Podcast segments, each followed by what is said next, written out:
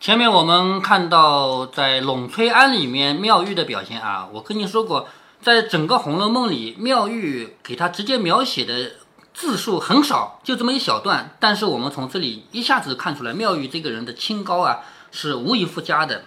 那么这一段结束以后呢，且说贾母因身上乏倦，就是累了嘛，这么大年纪的人这么玩是累了，便命王夫人和迎春姊妹陪着薛姨妈去吃酒，自己往稻香村来歇息。就是薛姨妈是客人嘛，总不能也不管她是不是啊？就叫王夫人啊，还有几个村啊去陪薛姨妈，自己到稻香村来休息。凤姐儿忙命人将小竹椅抬来，好，贾母。累了总不能让他自己走啊，是不是啊？把竹椅抬过来，贾母是贾雨不走吗？啊，是不是抬着贾母抬着走？哎，贾母坐上去，两个婆子抬起来，凤姐儿、李纨还有众丫鬟婆子尾随去了。就是抬的时候有两个人抬，旁边还有几个人服侍，不在话下。这里薛姨妈也就辞出。哈，薛姨妈既然贾母没精力了，要睡觉了嘛，她也可以走了，是不是？薛姨妈也辞出，王夫人打发文官等出去，将暂盒散于众丫鬟们吃去，就是刚才那个吃剩的那些零食啊，又给丫鬟们分掉了，自己便也趁空歇着，随便歪在刚才贾母坐的榻上，就是王夫人也要休息了，就在贾母坐的那个榻上就歪了一下，命一个小丫头放下帘子来，又命她捶腿，吩咐说：“老太太那里有信儿，你就叫我。”说着也歪着睡着了。这样一来，贾母睡着了，薛姨妈走了。贾母走的时候呢，李纨和王熙凤也跟走了，是不是？那么这里王夫人也睡着了。那他们家几个比较重要的人，要么睡着了，要么就服侍去了，离开了。这个现场还留下谁啊？就刘姥姥了，对不对？宝玉、湘云等看丫鬟们将。盏盒放在山石上，也有坐在山石上的，也有坐在草地下的，也有靠着树的，也有傍着水的，倒也十分热闹。一时又见鸳鸯来了，要带着刘姥姥到处去逛，众人也都赶着取笑。就是现在刘姥姥还不累，还不要睡觉，那总得照顾她。鸳鸯带着她到处去逛逛。一时来到省亲别墅的牌坊底下，好，到了这个最核心的位置了啊，那里是一个牌坊，上面是省亲别墅。刘姥姥说：“哎呀，这里还有个大庙呢。”她以为这是个庙啊，说着便爬下磕头。众人笑弯了腰。刘姥姥说：“笑什么？这个牌楼上的字我认得。我们那里这样的庙最多了，都是这样的牌坊。那个字是庙的名字啊。”她以为这个牌坊是庙的名字啊。众人说：“你认得这是什么庙啊？”刘姥姥抬头指着那个字说：“这不是玉皇宝殿四个字吗？”众人笑着拍手打脚，还要拿他取笑。这样是什么？省亲别墅呀。为什么他还念着玉皇宝殿？因为他不认识字呀。啊，那为为什么还能念出来？他喝了点酒了嘛，现在有点醉了嘛，是吧？他说这是玉皇宝殿嘛。好，众人这样笑着。刘姥姥觉得腹内一阵乱响，连忙拉一个小丫头要了两张纸就解衣。好，古代人上厕所不像我们现在这样，还要找一个厕所啊。在我们古代上厕所是怎么解决的呢？首先家里面是一个马桶木头的，对不对啊？没有卫生间啊，马桶放在哪里呢？就放在床的旁边。那还有一块布帘子，这个布就是挂下来的，这样帘子挂到这么高就行了，掀开来就能看到，一放下来就看不到。那个时候的卫生间嘛叫。那么外面是没有的，咱们现在在路上还能找到公共厕所，到那里去大小便是不是啊？古代是没有的。公共厕所是什么时候才开始有的呢？是清朝末年，英国、法国那些人欺负我们，打进来以后，他们自己在国家文明惯了。你别以为这些人都是强盗啊，强盗是强盗，他们是来打仗的，但是他们也文明，他们不会到处随地乱大小便。可是他们要大小便没地方解决，你知道吧？我们中国是没有公厕的，于是我们中国的第一批公厕是在这些洋人的威逼下逼着造的，因为洋人实在是不愿意大随地大小便，而你们中国也没有，所以。在他们的强烈的逼迫下，我们中国终于有了公共厕所，在那以前都没有。那在那以前，如果说穷苦人在哪上厕所呢？富人家一个马桶，穷苦人家不一定有马桶，那怎么办呢？野地里就随便到外面就可以了。那如果是乡村的话，跑到田里面还好一点。那如果是城市里，哪有田啊？是不是啊？所以在城市里，往往有的广场都是厕所，就是晚上有人上厕所，早上起来一堆一堆的大便，然后就有人扫。那个时候也没有公共的广场啊，像咱们现在一个公园是不是？那时候没有啊，那时候一般广场那时候广场是什么啊？那时候就是有的店铺门口呀。那么你说，如果我是开店的，我早上起来开门一看，十几堆大便在我门口，你是高兴还是不高兴？不高兴。错了，高兴。有人愿意到我们家门口来大便，那是黄金，黄颜色的嘛，知道吧？所以在我们古代，你要知道那个时候的人的心态跟咱们不一样啊，他们是很高兴的。于是派家里的伙计，因为开店都有伙计的嘛，伙计早上起来第一件事就是扫扫门口，把这些黄金扫掉。黄金扫了还不能乱扔，因为在他们店，因为开店的人家地方都比较大嘛，有专门的粪坑的，要放到那里面去。那是黄金，不能随便扔啊。所以你不能用咱们现在的心态来想古代人啊。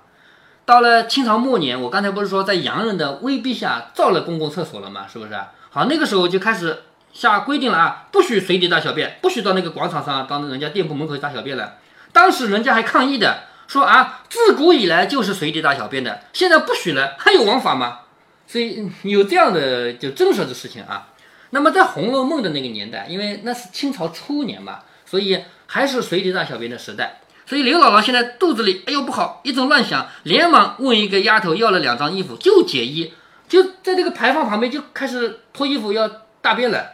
在他眼里有什么了不起的？在老家不就是这样看的吗？是不是啊？好，这里连忙有人拉着说不行不行，使不得，因为这是什么地方啊？这是省亲别墅，这是当年元妃在这里的是不是啊？这个东西就是牌坊就是为元妃造的嘛，你怎么能在这儿上厕所？是不是啊？连忙说使不得，忙命一个婆子带了到东北上去了。那婆子指了地方，便乐着走开去歇息。好，这回就真的只剩下刘姥姥一个人了，因为上厕所是一个婆子带过去的，远远的一指，那就那儿啊，去吧。然后她自己不管了，那刘姥姥在里面再出来怎么办？没人了，是不是？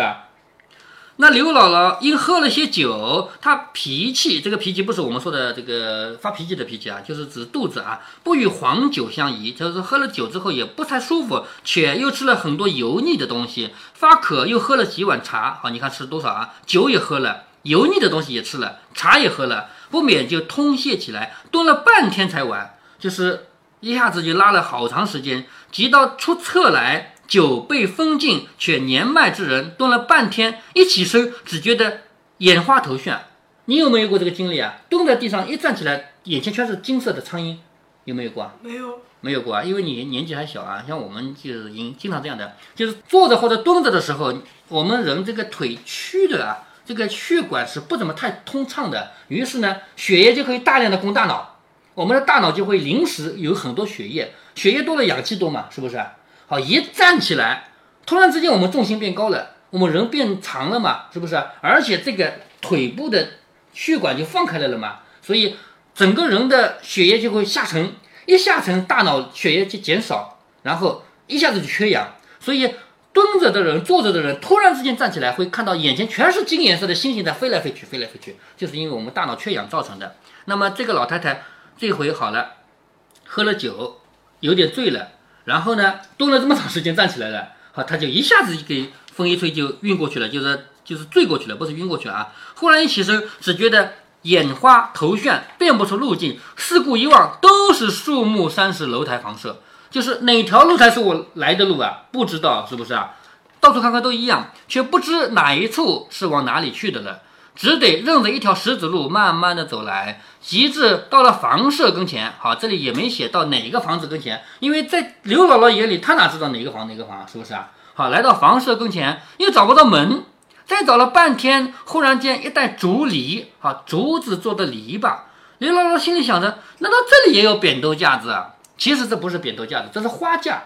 在大观园里面，怎么可能有扁豆架子？是不是啊？好。他农村人嘛，不懂嘛，怎么这里也有扁豆架子啊？一面想，一面顺着花杖走了进来，就是在花架下面走了过来，得到了一个月洞门进去，只见迎面忽然有一带水池，就是有水了，只有七八尺宽，石头砌的岸，里边碧流清水流到那边去了，上面有一块白石横架在上面，其实那是桥，因为他又不知道这个石头做的桥这种别致，在他们农村的桥也不是这样子的嘛，所以他说。他看到有一块白石架在上面，刘姥姥便渡石过去，就是过了这个小水池啊，顺着石子甬路过去，就是石头铺的路，顺着石头铺的路过去，转了两个弯子，只见一房门，于是进了房门。好，从头到尾没写进了哪个房间嘛？因为刘姥姥不认识字呀，站在她的角度，她怎么可能知道去了哪个房子？是不是啊？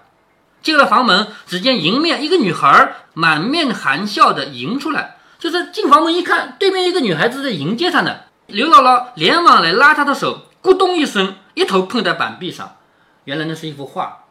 那么从这里可以得出一个结论：在清朝初年，在曹雪芹那个时代已经有油画了。因为你知道国画的，你也画过国画的，有哪个国画像看得像真的吗？有吗？如果国画画一个美女贴在墙上，你会觉得那是真的吗？呃，我也没画过，我没见过画国画画的人，没见过啊。那国画画的树，你觉得那像真的树吗？有点像。有点像啊。我们中国水墨画是写意的，比如说画树吧，这样哦，毛笔咔一条黑的，好，这是树干，然后画几根树枝。叶子是怎么画的呢？叶子是画一堆圆，一堆三角形，这叫叶子。其实树叶不是这个形状，可是画家就愿意这么画，他只要让观众看起来像树就可以了，他不需要像真正世界里的树。所以中国水墨画是写意的。但是刘姥姥看到前面来了一个丫头，好像来迎接她一样，她要过去拉她的手，结果咚一下撞在那个板壁上，明摆着这个油画，因为油画才有照片效果，才看起来像真的。但是呃刘姥姥现在喝醉了，应该很喝，你说喝醉了把水墨画当真的？不至于啊，你是没见过水墨画的人啊，那个一点都不像。好。迎面一个女孩满脸含笑的迎出来，刘姥姥忙笑着说：“姑娘们把我丢下了，要我碰头碰到这里来了。”说着，只觉得那个女孩不答，刘姥姥便赶来拉她的手，咕咚一声就撞在板壁上了，把头碰得生疼。细瞧了一瞧，原来是一幅画。刘姥姥就自自忖的就自己在那想着说：“原来画也有这样凸出来的。”一面想一面看，一面又用手摸去，却是一色平的，就是这个画啊。这个画其实是平的，但是它画出光影效果来了。我们知道真实的人物和水墨画上的人物区别在哪？区别在于，你比如说我这个脸吧，你看阳光从这边照过来，这边亮，这边暗，是不是？嗯。是不是这个意思啊？但是水墨画画不出这个效果来，只有油画才画出这个效果来呀，对吗？所以刘老师说这个画还凸出来的，所以其实是他看到了这个光影，他点头叹了一声，一转身。方得了一个小门，门上挂着什么呢？葱绿撒花软帘。刘姥姥掀帘子进去，抬头一看，只见四面墙玲珑剔透，琴键平炉皆贴在墙上。什么意思啊？就是墙上有那个博古架。你别忘了，这个宝玉的房里是什么？大大小小的格子，大格子里放大东西，小格子里放小东西，正好大小，是不是啊？所以在刘姥姥的眼里是什么？说那个琴啊、宝剑啊、瓶啊、炉子啊，都贴在墙上的。其实不是贴在墙上，是墙边上有博古架，锦龙纱罩，精彩珠光，连地下的砖都是碧绿凿花的，就是地下的地砖啊。咱们现在的地砖都是买来的那种大方砖，那古代的地砖就是用的是普通的这种砌墙的那种砖啊。但是有钱的贵族人家不会用砌墙的砖，砌墙的砖是没有花的，但是贾宝玉这里的地砖是有花的，就越发把眼给看花了。找门出去，哪里有门啊？左一架书，右一架瓶，刚从这个瓶转过去，只见他亲家母从外面迎了进来。好，这个写法很巧妙啊！你还记得前面？还是那一面镜子吗？哎，对，你还记得前面那个贾政带的一批人进来，看到镜子是怎么写的吗？就是有他一些人在向他走来。哎，对，只见对面也来了一群人，是不是？好，作者从来没有说那是一面镜子，这里说只见亲家母从外面迎了进来。什么亲家？亲家母不知道吧？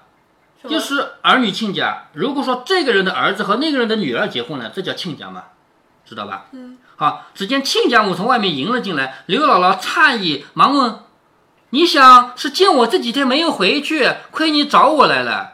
哪一位姑娘带你进来的呀？就是你为什么找到这儿来了？是不是因为我几天没回去，你找我来了？是哪一位姑娘带你进来的呀？”他亲家只是笑，不说话。因为镜子里的人又没声音，是不是啊？只是笑不说话。刘姥姥笑着说：“你好没见世面啊！这个园里的花好，你就没死活的带了一头，那个头上戴满了花，你还记得吗？是吧？刘姥姥不知道镜子里是她自己啊。现在还戴着，哎，对呀、这隔了这么久应该蔫了，没有啊，才半天呢嘛。他半说，天也该蔫了。哎，没到蔫的时候啊。他说你好没世面啊！这个园子里的花好，你没死活的带了一头。他在嘲笑镜子里的人，其实是他自己啊。他亲家也不回答，便心下忽然想起，我常听说大富贵人家有一种穿衣镜，别是我自己的镜子里头吧？说着用手一摸，再细一看，可不是嘛！四面是雕空紫檀板壁，将镜子嵌在中间，就是这个镜子周围是什么？紫檀做的架子，把这个镜子做在里面，这是非常珍贵的了啊。于是说，这已经拦住了，可怎么出得去呢？就是我到了这个里面，我我不知道从哪可以出去了。一面说，一面用手只管摸的确像迷宫一样。嗯一面说，一面只管用手摸。这镜子呢，本来是个机关，是可以开合的。其实这是贾宝玉房间的后门，因为平常贾我是不是一推镜子就哎，对？，推镜子就开，平常没有谁会推这个镜子嘛，是吧？所以刘姥姥不小心乱摸之间，这个力这么巧，正好撞开了，于是就掩过镜子，哎，好像呃，那假设他们逛很角色的时候也是从那里出去的。哎，对，也是从镜子走的，对吧？好，正好撞开了这个镜子，露出门来。刘姥姥又惊又喜，迈步出来，忽见有一副最精致的床帐。好，到了怡红院最核心的里面了，这是贾宝玉的床啊，是最精致的床帐。他此时又带了七八分的醉，又走乏了，就走累了，便一屁股坐在床上，只说歇歇，不曾忘身不由己，前仰后合，朦胧的双眼一歪身就熟睡在床上。他本来是看到床就坐下来休息一下吧，也没想睡，结果喝了这么多酒嘛，又走累了嘛，直接就睡过去了。且说众人等他不见，板儿见没了姥姥，就急哭了 啊！哼，大观楼不是在很呃大观园最北边吗？呃，怡红院就很几乎在最南边，怎么他跑跑这了？他沿着一条石子路走，走了多远也没感觉了，这很有可能的啊。就众人不见了刘姥姥，板儿也不见了他姥姥，就急得哭了。众人都说，别是掉在茅坑里了吧？因为茅厕里面不是有一个坑吗，下面是不是啊？别掉那里面去了吧？快叫人去瞧瞧。于是命两个婆子去找，回来都说没有，就是没有，不知道哪去了。众人各处搜寻都找不着，袭人在那想这条路这条路怎么走？别是他最迷了路，顺着一条路往我们家院子去了吧？就袭人比较细心的，不会是去我们家怡红院了吧？如果进了花帐子到后房门里去，虽然碰头，还有小丫头们知道。如果不进花帐子，再往西南上去，如果绕出去还好，要绕不出去，那够他绕回子的。我且瞧瞧去。也就是沿着这条路走走走，有可能会走到怡红院，也有可能走到外面去。那么走到外面去就更远了嘛。一面想，一面回来，进了怡红院便叫人，谁知那个房里几个小丫头都偷空玩去了。就是今天也正巧的，因为贾宝玉又不回来，这里面大丫鬟也在贾宝玉身边服侍，小丫鬟在这没事儿嘛，是不是？又玩去了嘛。要不然的话，刘姥姥怎么可能闯到贾宝玉最里面去，对不对啊？要不然肯定被赶出去了。哎，对，如果只要还有一个小丫鬟在，肯定会把她赶走嘛，怎么可能让她睡到最里面去？